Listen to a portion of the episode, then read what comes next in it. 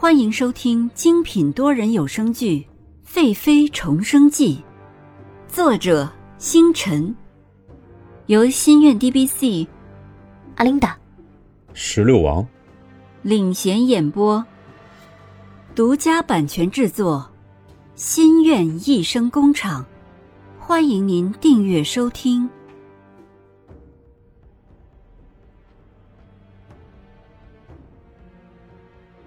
第四十七集，尽力一试。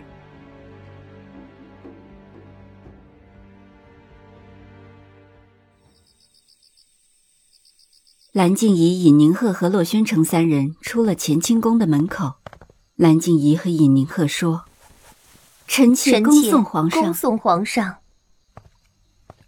洛宣城停下来对尹宁鹤说：“今晚朕去舒心殿用膳。”皇上，你答应臣妾今晚去臣妾的宫中呢？啊，皇上既然答应了兰妃，今夜就去兰妃宫中吧。臣妾宫中膳食不如淑华殿，怕皇上吃不惯。洛宣城心中怒气一起，这明显是拒绝自己。朕去哪还用不着你安排，朕说去哪就去哪。说完，洛宣城衣袖一挥就走了。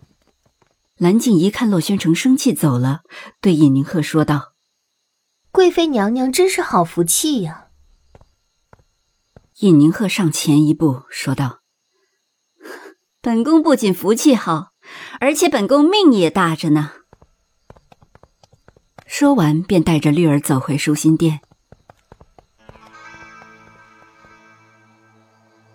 蓝静怡看着尹宁鹤的背影，咬住银牙说：“这怎么回事？我下毒，他知道了吗？”思琪低头低语的说：“不可能呀，那日碧儿来书画殿说尹宁鹤不知道，而且奴婢去舒心殿打听，拿胡安南的戏粉的红玉确实是受罚了。”蓝静怡看着尹宁鹤的身影消失在宫门口，说：“确定吗？”“嗯，奴婢确定。可能是尹贵妃只是随意一说，娘娘切勿放在心上。”蓝静怡听了思琪的话，稍微的宽些心，但嘴上仍然狠毒的说：“那个尹宁鹤怀孕了，本宫竟然一点也不知道，碧儿也没有看出来吗？”娘娘。我听佩玉说，尹贵妃现在防人之心很是厉害，她的房中除了她自己人之外，其余的人都进不去的。蓝静怡目光微闪，心里想到，尹宁鹤自己是留不得了。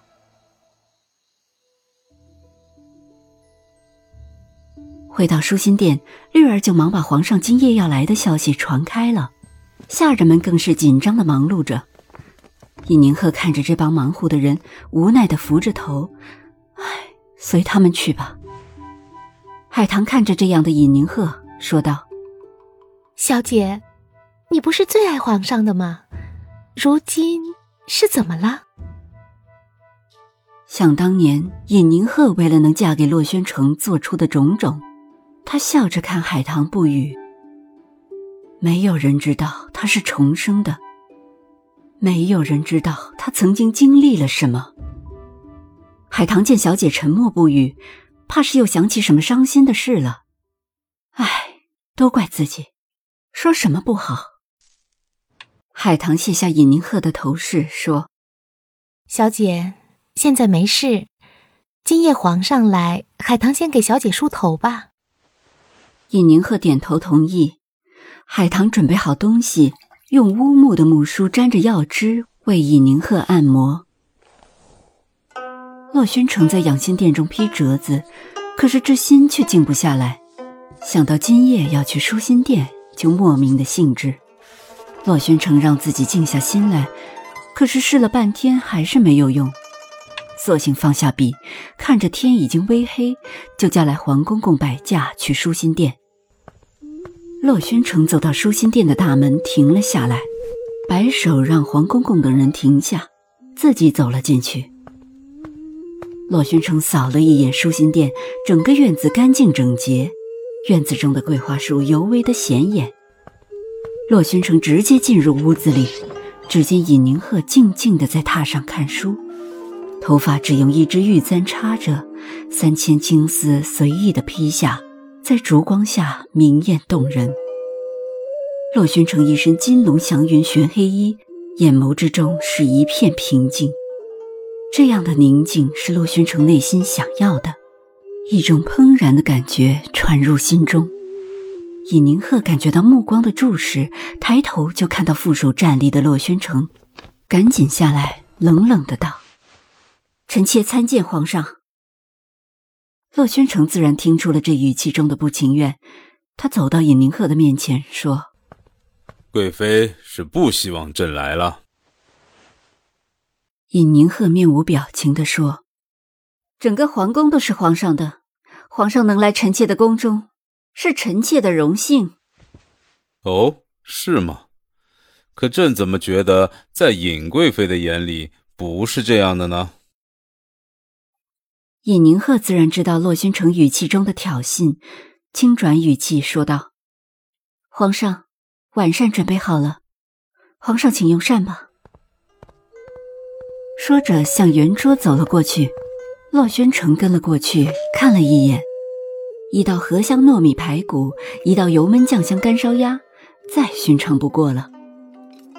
尹宁鹤为皇上布菜，他心下矛盾。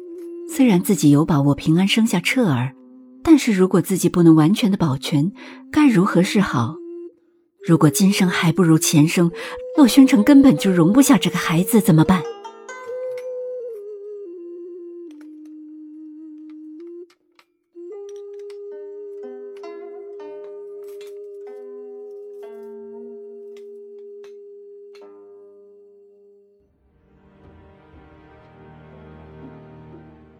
本集完毕，欢迎您点赞、打赏、订阅、好评，我们下集再见。